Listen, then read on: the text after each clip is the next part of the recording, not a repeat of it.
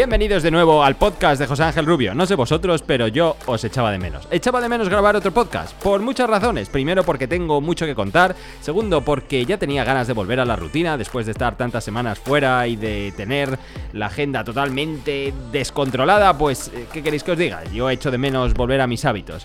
Y también, ¿por qué no decirlo? Porque tenía ganas de estrenar mi nuevo regalo. Y mi nuevo regalo de Reyes ha sido nada menos que un equipo nuevo, completamente nuevo para grabar podcast. Espero que lo notes, la verdad. Espero que ahora digas, pues sí, parece que suena mejor. Porque si después de toda la pasta que está aquí metida resulta que esto suena como antes, habremos hecho el canelo. En fin, hay mucho de lo que hablar, mucho de lo que contaros y espero que este podcast no sea demasiado largo. Así que sin más, vamos.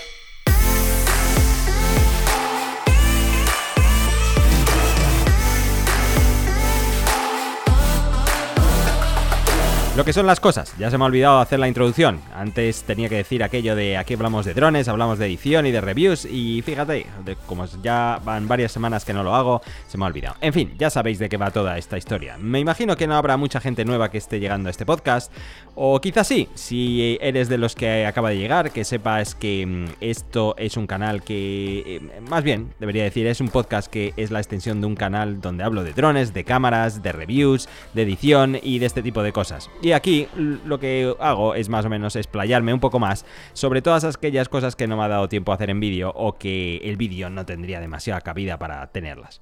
Pues sí, sin más, entremos en harina porque como decía, hay mucho de lo que hablar. espero, espero la verdad, aparte de aportaros todo el valor posible, como siempre, daros un poco más de entretenimiento esta vez. Voy a intentar hacerlo algo más personal de lo que lo he hecho el año pasado. Ese ha sido un poco mi compromiso para el año que entra. Vamos a intentar, a intentar hacer crecer este podcast más de lo que ha crecido el año pasado que sin ningún tipo de tapujo voy a decir que no ha sido mucho. Yo sé que crecer un podcast es una cosa muy difícil, sobre todo en nuestro idioma, no sé por qué, seguramente porque no esté metido en nuestra cultura como ocurre en otros países, pero esto va a ser mi compromiso para el año que entra.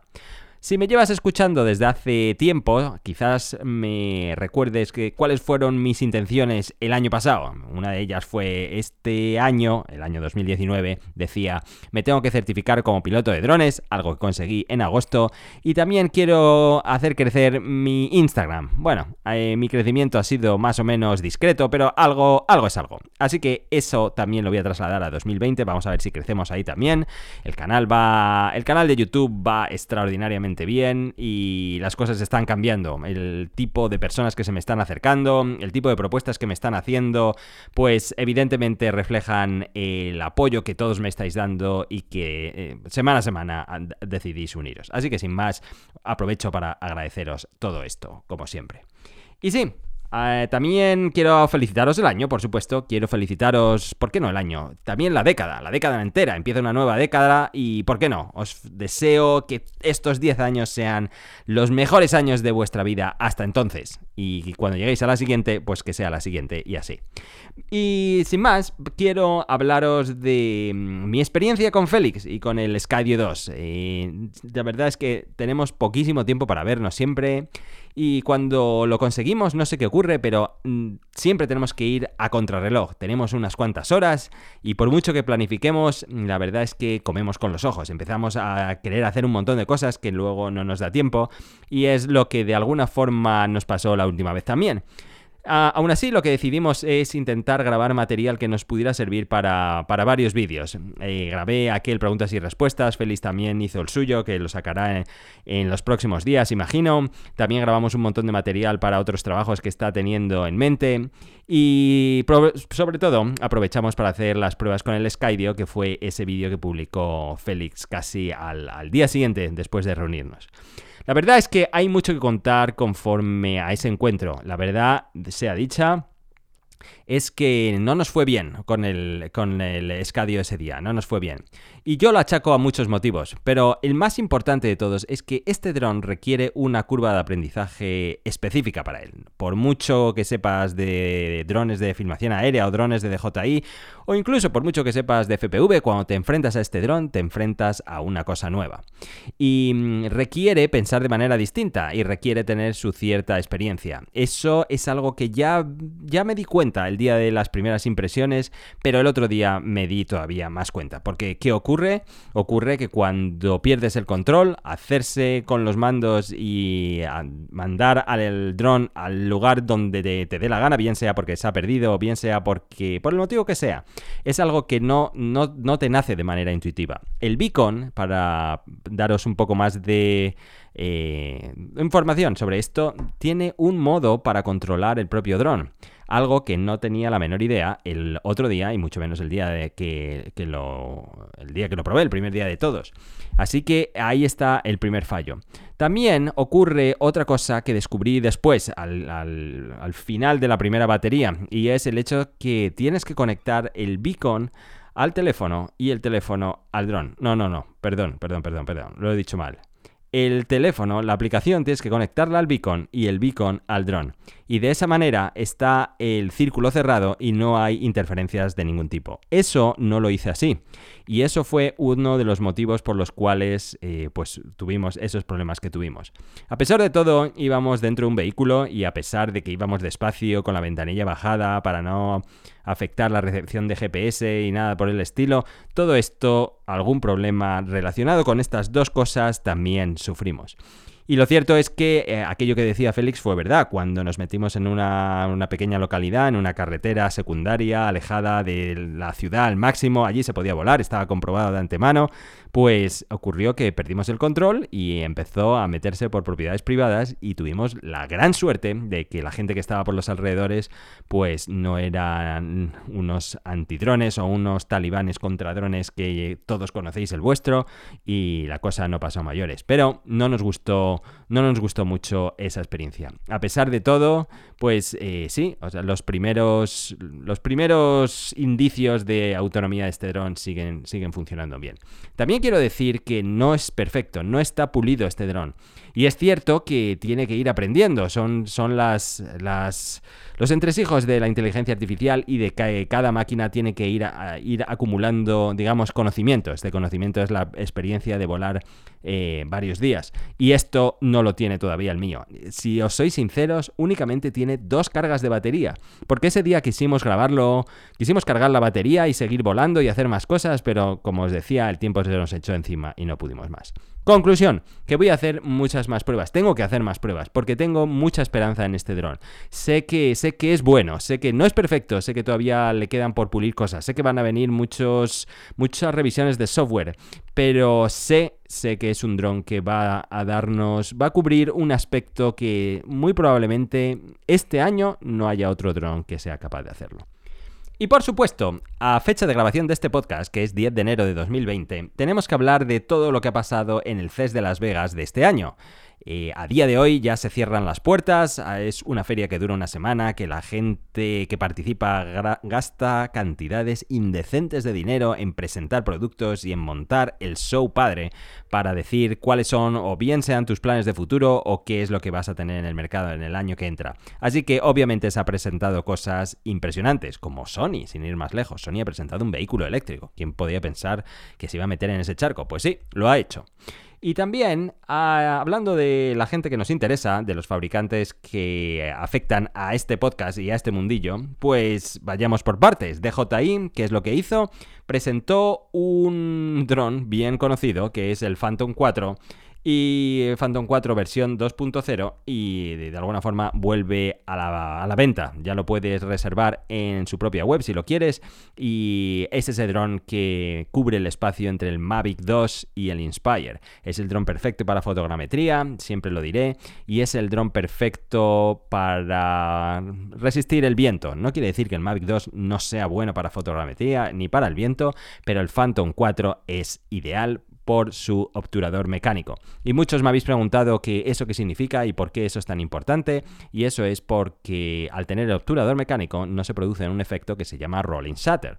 Y para ponerte eso de manera gráfica en un podcast, pues vamos a ver si lo consigo. Imagínate que estás grabando eh, tres columnas, tres columnas paralelas. Si utilizas una cámara con obturador electrónico y te mueves rápidamente a izquierda a derecha, el efecto que captas en la cámara es como si las columnas estuvieran dobladas, como si se, eh, estuvieran doblando, hicieran S cada vez que te mueves a derecha a izquierda. Si tienes el obturador mecánico, esto no ocurre. Son eh, objetos estáticos y eh, básicamente pasa lo mismo que si giras la cabeza muy deprisa a derecha a izquierda. Verías lo que tienes que ver. Esto es importante en fotogrametría porque no se producirían errores que podrían producirse por el hecho de giros rápidos o temas de medición. Por eso es tan importante el obturador mecánico. Por supuesto, también eh, los amigos de Autel Robotics presentaron su gran apuesta, su gran inversión en lo que llevan trabajando un año entero, que es el Evo 2, y sobre lo que voy a hablar un poco más, eh, más adelante. También una pequeña compañía que se llama 00 Robotics ha presentado un producto que se llama V-Corp Falcon y es un dron extrañísimo, nunca habíamos visto nada igual. Es un dron en forma de V, tiene solo dos motores, graba en 4K, tres ejes, estabilizado, todas esas cosas que nos gustan, pero el kit de la cuestión donde es diferente a todos los demás es que tiene una autonomía de 50 minutos. Nunca habíamos visto una cosa igual. No sabemos si es porque usa dos motores y entonces obviamente hay menos consumo o si es que está optimizado o si es que sencillamente la batería es mucho más grande. En cualquier caso, aquí tenemos una cosa revolucionaria. Y por último, nuestros amigos de Insta360 han sacado una cámara revolucionaria que es una fusión entre una cámara 360 y una cámara de acción, de la que voy a hablar un poquito más adelante, pero que os anticipo que ya la tengo en mis manos. La gracia de esta historia es que mm, Insta360 ha sido una marca que ha apoyado muchísimo a este canal, me ha apoyado a mí personalmente y les tengo, les tengo cierto aprecio, las cosas como son. La gente que apuesta por ti sin pedir nada a cambio es gente a la que siempre se lo tienes que agradecer. Entonces, cuando yo iba de camino a España y ya estaba pues cruzando el Atlántico, me llegó un correo de ellos diciéndome que me habían seleccionado como un, un revisor de su producto estrella, que es la One R, y que ya estaba de camino hacia Austin. Entonces me tiré de los pelos porque le dije, pues no voy a llegar. El embargo se levantaba el 7 de enero cuando se presentaba, el día que se eh, inauguró el CES, y, bueno, me dijeron que, que, no habría ningún problema. En cuanto llegara, me pusiera a trabajar con ella y listo. La suerte del destino es que dijeron que por circunstancias que no vienen al caso, eh, digamos que la presentación se va a hacer en dos tiempos. El día 7 de enero se presentaba lo que es el producto en sí y qué es lo que puede hacer, pero digamos que el material que puede hacer la cámara se presentará el día 14, que es cuando voy a sacar mi vídeo. Si ves este, o si más bien, si escuchas este podcast antes del 14 de enero de 2020, que sepas que ese vídeo vendrá. Si has visto mi historia en Instagram, que sepas que ahí he puesto algunas cosas más, pero es un concepto muy interesante de lo que voy a hablar un poquito más tarde. Pues sí, de eso es todo lo que quería hablar en este podcast, pero vayamos por partes porque hay dos temas en los que quiero hurgar un poco más en la llaga. Uno es el asunto del Evo 2 y el otro es el de la One R, como decía. ¿Qué pasa con el Evo 2? Pues el Evo 2 es un producto muy interesante, revolucionario. Hay que decirlo así, es revolucionario. Sobre el papel, la verdad es que tenemos el mejor dron hasta la fecha en lo que se refiere a filmación aérea, obviamente. Y tiene un concepto realmente bueno, que es el hecho de tener cámaras intercambiables. Por fin alguien ha hecho más bien, debería decir, por fin alguien ha escuchado a lo que queremos. Llevábamos pidiendo la comunidad dronera desde hace un montón de tiempo. Queremos cámaras intercambiables. Así que pongamos que tienes una aeronave, tienes diferentes cámaras y si vas evolucionando hacia un tipo de cámara o si te quedas con una, pues realmente este dron cubre todos los espacios. Magnífica idea, magnífica innovación y lo aplaudo tremendamente. Porque lo más interesante de este asunto es que el cambio lo puedes hacer tú mismo. Son cuatro tornillos. Hay un canal por ahí que se llama Drone Valley donde ha hecho la apuesta de lo que es cambiar estas cámaras con los ojos vendados. Son cuatro tornillos y un conector. No tienes que hacer nada más. Y esto es también revolucionario porque no había ningún dron que lo permite. Es cierto que el Mavic 2 puede hacerlo, pero es de manera oficiosa. Si lo haces y ocurre cualquier cosa, pierdes la garantía si es que todavía está en garantía, o si pasa cualquier cosa con la cámara, ellos no te van a dar ningún tipo de soporte. Mucha gente me ha escrito por YouTube diciendo, eh, no es cierto, tú lo puedes hacer y es igual de sencillo. Mm, bueno, es algo más complicado, poco, todo hay que decirlo, es verdad que no es gran cosa, pero como te metas en ese charco, si pasa cualquier cosa, DJI se lava las manos, cosa que eh, los amigos de Autel Robotics no es así. ¿Y cuál es la novedad o cuál es la gracia de esta aeronave? Bueno, pues hablando solo de la aeronave, aparte de tener las características típicas de que es plegable, de que tiene una velocidad máxima de 45 millas por hora, de que tiene un alcance de hasta 9 kilómetros, no vas a ir tan lejos, pero bueno, si llega hasta 9 kilómetros quiere decir que la señal es bastante fuerte, lo cual siempre es bueno.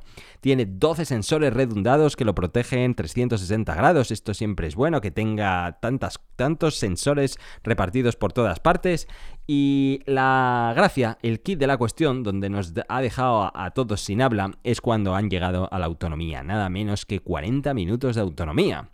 Ya sabemos que estos 40 minutos nunca son reales, son los 40 minutos de principio a fin, em, empezando con la batería al 100% y acabando al 0%, cosa que no vamos a hacer nunca nadie, y volando a velocidad constante con el menor rozamiento posible, cosa que jamás o muy probablemente nos ocurra. Así que bueno, si no llega, si no llega a 40 minutos, quiere decir que va a llegar a 33, lo cual ya es lo cual ya es algo que no existe en la actualidad. Y eso se debe a que tiene una pedazo de batería enorme, 7100 mAh. 7100 mAh que entran en un cuerpo algo más grueso. La gente que la ha tenido entre las manos dice que obviamente mm, tienes la sensación de estar cargando una cosa mucho más aparatosa y que obviamente todo esto se traduce en más peso. Es el dron más pesado en este espacio, obviamente, que hay hasta la fecha. Pero bueno, aquí lo tenemos. 40 minutos de autonomía, vamos a decir 35, 35 minutos de autonomía real y esta batería tan enorme, así que como tengas dos, puedes volar tranquilamente sin ningún tipo de problemas. Entonces, aquí esto es para Ya no tanto por la autonomía, si os soy sincero, sino por el hecho, el hecho de hacer este concepto de cámaras intercambiables. ¿Y cuál es la gracia de, las cámaras intercambiables? Pues tiene unas resoluciones brutales. Pero aquí me gustaría hablar sobre un aspecto que Osita LV ha tuiteado esta mañana y que tiene más razón que un santo. Dice, una cosa es que el sensor sea capaz de tener una resolución tan alta como 8K o 6K, como que es lo que tienen cada una de estas cámaras, y otra muy diferente es que las lentes sean capaces de captar esa resolución un pedazo de matiz enorme, un punto espectacular. Así que no te dejes engañar, porque mm, si al final te van a dar un archivo enorme, pero en fin, si no vamos a llegar a esa resolución y además es que todo esto tiene muchos peros, porque obviamente implicaría que el display o la pantalla donde lo estés viendo sea capaz de reproducirlo, mm, que el equipo donde muevas este vídeo sea capaz de moverlo sin ningún tipo de problemas, en fin, no te dejes engañar por el marketing de todo esto, pero eh, en definitiva el hardware es el que es y eso hay que darles el mérito que merecen. La primera es una cámara 8K con un sensor de media pulgada, 1 partido por 2,3, eh, con una resolución de 8000 x 6000, 48 megapíxeles, 120 megabits por segundo de bitrate, 10 bits de profundidad de color y no sabemos mucho del codec, pero está claro que va a ser H265, porque si no, ¿cómo vamos a mover este pedazo de archivo? La siguiente cámara es una cámara 6K con una resolución de 5472 x 3648, 20 megapíxeles eh, de foto, 120 eh, megabits por segundo de bitrate. Obviamente, como tenemos esta resolución tan alta, tenemos que tener mucha más información. 10 bits de color otra vez. Y aquí tenemos algo nuevo que es apertura variable 2.811. Así que una cámara increíble. Seguramente será esta cámara la que compita con el Mavic 2 eh, y seguramente será donde veamos toneladas de review a ver cuál es la mejor, perdón, toneladas de comparativas a ver cuál es la mejor cámara. Y por último, existe una cámara térmica que combina dos cámaras. Eh, una es la 8K que he mencionado más arriba antes y la otra es la, una cámara térmica que es capaz de detectar el calor con una resolución de 640 x 512. Entonces la gracia está que con una seas capaz de detectar la temperatura cualquiera que sea, bien sea una operación de rescate, salvamento, bien sea cualquier tipo de accidente, lo que sea, que requiera usar cámaras térmicas y con la otra con una resolución tan alta y con un zoom tan potente que podrás llegar, pues se trata de llegar al extremo para ver cuál es eh, el evento que estás fotografiando. Pues muy bien, como decía, un dron fascinante, con un montón de cosas. Bien es cierto que poco, poco lo hemos visto volar. Ha habido alguien que se ha atrevido a tenerlo en los alrededores de Las Vegas con un montón de gente de auto a su alrededor para, obviamente, tener cuidado de que no vayan las cosas demasiado mal. Estas cosas que se presentan, sabéis, sabéis, que son unidades de preproducción, no están terminadas, pueden tener fallos y cuando estos fallos se conviertan en virales, eh, la compañía se va al traste. Entonces, es entendible que todo el mundo tenga mucho cuidado y mucho recelo. Pero a mí me vienen un montón de preguntas. Me viene, la primera pregunta de todas es si tiene obturador mecánico. ¿Cualquiera de las tres? Bueno, más bien debería decir cualquiera de las dos, porque entonces lo convertiría en un animal bastante potente para fotogrametría y es algo que no he conseguido averiguar por ninguna parte. Además, como decía en mi vídeo que hablé de este asunto, me ha molestado bastante dos cosas, más bien tres. Una es que no haya una sección de preguntas habituales en la web, esto es impensable. La gente tiene un montón de preguntas cuando presentas un producto, tienes que, tienes que ser capaz de responder sus dudas inmediatas, porque si no, van a generar un ruido que puede volverse en tu contra. Y el hecho de que no lo tengan me da la sensación que han descubierto un detalle, han descuidado, debería decir, un detalle muy importante. Tampoco sabemos cómo va a responder en los modos de seguimiento. Se les ha llenado la boca diciendo que tiene un modo de seguimiento autónomo basado en inteligencia artificial y ya empezamos empezamos ya a manosear demasiado el concepto, así que ya eh, cuando lo escucho en materiales de marketing, la verdad que queréis que os diga, yo no me lo creo. Entonces, eh, cuando tenemos una aeronave que no tiene cámaras adicionales para tomar decisiones de manera inmediata y contemplar todos los posibles escenarios que le harían responder y en definitiva seguir un objeto de manera fiable, cuando eso no lo tenemos, ¿qué queréis que os diga? Yo en eso no confío demasiado. Pero lo más importante, lo más importante de este asunto es que ninguno, ninguno de los drones que se ha presentado, ni este ni ninguno de los otros, contempla el problema que realmente tenemos los droneros hoy en día. Y no se trata de tener una mejor cámara, no se trata de volar más tiempo, no van por ahí los tiros. El problema que realmente tenemos es que no podemos volar donde nos da la gana, y eso es lo que nadie resuelve. Así que el hecho de que pongas mejores cámaras, mejores prestaciones, pues sí, está muy bien, pero no resuelve el problema de fondo. Y sobre esto daría para otro podcast y seguramente lo haga cuando hable de Remote ID, que supuestamente será el próximo paso que nos haga tener mm, unas leyes más razonables, pero lo que se está planteando es auténticos, es de auténtica locura y no creo que llegue a ningún puerto. El hecho de que, mm, eh, hablando de poner una placa como ocurre con los vehículos, cualquiera que sea, bien sea en carretera o en agua o cualquiera que sea, no está ayudando a saber quién es el dueño de una aeronave. Y en, en este sentido es donde se quiere avanzar y se quieren hacer las cosas mejor, pero ¿qué queréis que os diga? No, no va, no tiene toda la pinta de que o se hacen de otra manera o vamos a tener otro retraso y vamos a seguir con las leyes actuales y vamos a seguir con el problema de fondo que es que no podemos volar donde queremos. Pero realmente lo que me molestó, y es un poco lo que quise incidir en el último vídeo donde hablé sobre este dron, es el hecho de que incitaba a dar a entender que este dron al no tener zonas geo o geofencing o zonas restringidas, pues realmente puedes volar donde te da la gana. Y esto es un arma de doble filo, porque ¿qué quiere decir esto? Que si estamos cerca de una zona de influencia en un aeropuerto va a dejarnos despegar.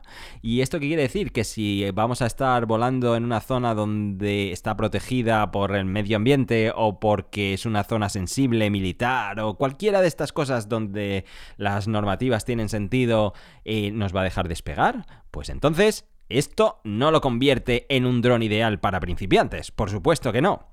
Y el hecho de que inciten a dar este mensaje, para mí la compañía peca de no tener la responsabilidad de fomentar el vuelo seguro.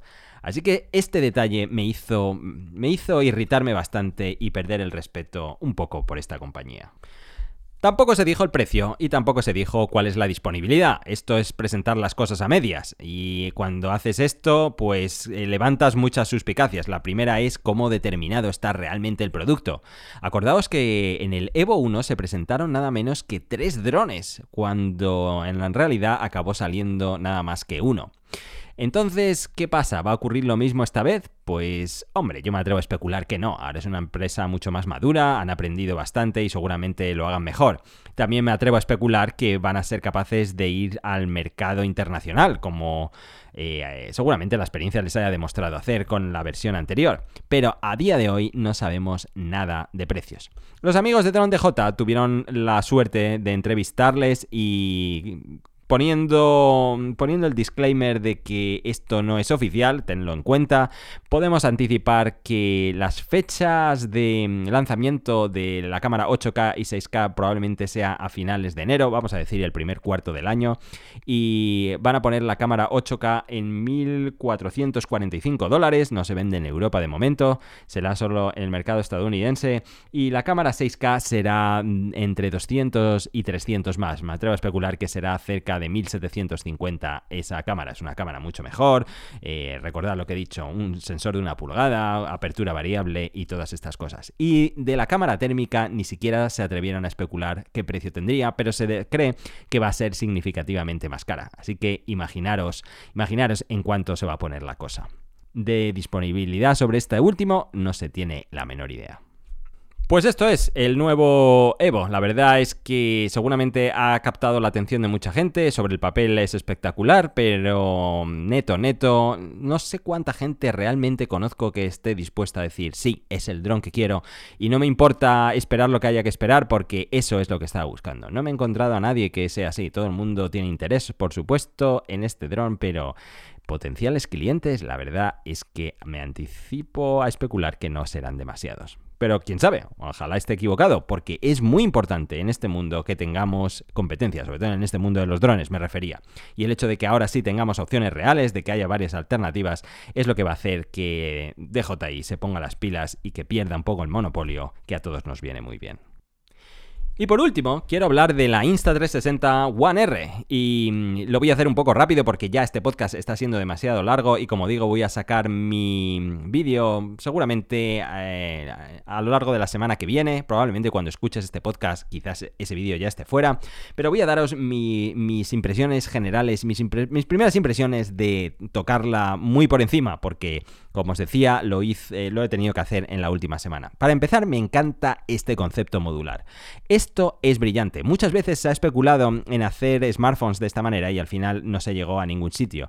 Entonces el hecho de que alguien haya tenido la osadía de llevarlo al mundo de las cámaras de acción es increíble. el material es de una calidad espectacular, todo se ve robusto, bien construido, bueno, bien protegido y tienes tres cuerpos, tres partes principales. Una es la unidad central de proceso, digamos, donde además tiene un monitor con pantalla táctil, ahí es donde está el procesador y toda la historia donde realmente tiene el software que maneja la cámara en sí. Luego está la óptica, las lentes y luego está la batería.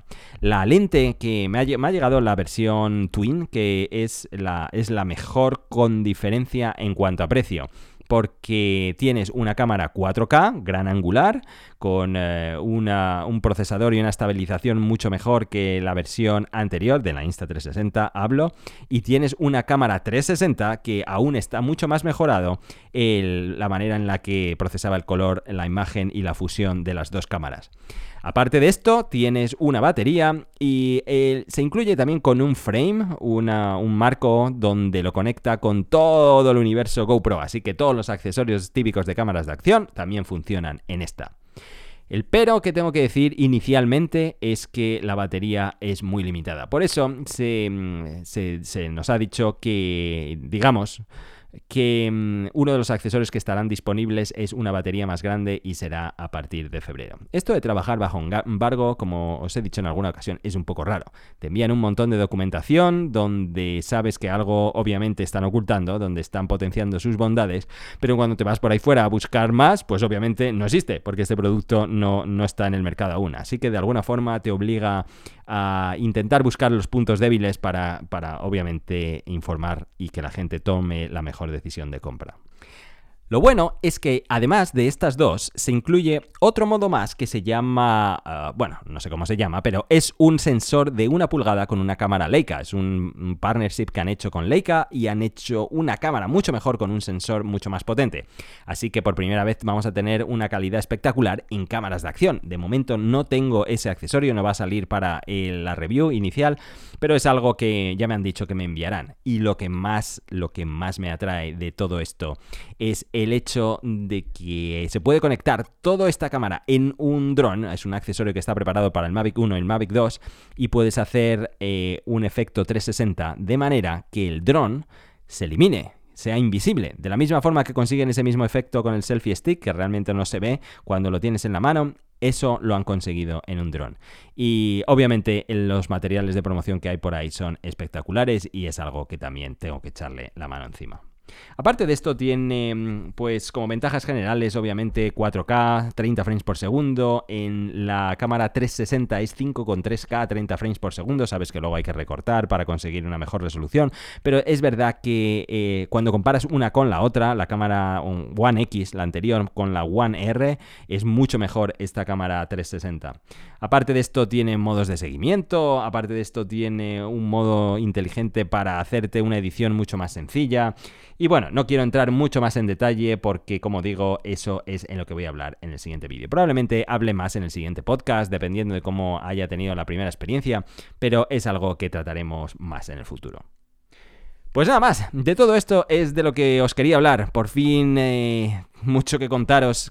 Semana a semana tengo el portfolio de planes y de cosas para hacer hasta arriba de cosas. Eh, lo cual siempre es bueno, eso significa que el año que entra promete. Y eso es lo que también quería hablar en este podcast. El año 2020 va a ser el año dronero por excelencia, ya lo veréis. Va a haber un montón de cosas. DJI tiene que, tiene que dar el puñetazo en la mesa sacando algo potente. No vale con una revisión de OcuSync, no vale con una revisión de su cámara Hasselblad, no, no vale, no, no, valen estas cosas. Tiene que hacer algo contundente para ponerse al menos a la altura o sobre todo subir la barra con conforme a los competidores que están llegando muy fuerte. Y a nosotros, pues obviamente, disfrutar de todo esto porque es lo que toca cuando el mercado es así de competitivo. Lo dicho, muchas gracias por llegar hasta aquí, gracias por compartir este podcast. Recuerda que si lo compartes y creas una historia, te garantizo que la voy a repostear. Y suerte a los viajeros, suerte a los que estáis en el gimnasio, no bajéis el ritmo. Imagino que mm, tengáis, tenéis, bueno, tenéis, podéis tener cierta culpabilidad por haber ganado esos excesos en estas fechas tan típicas. Yo la verdad es que he ganado los míos, ¿por qué engañaros? Y pues nada, aprovechar a ir al gimnasio, escuchar este podcast, todo lo que tengo que contar. Y lo dicho, gracias y nos vemos la siguiente semana. Un saludo y hasta pronto. Adiós.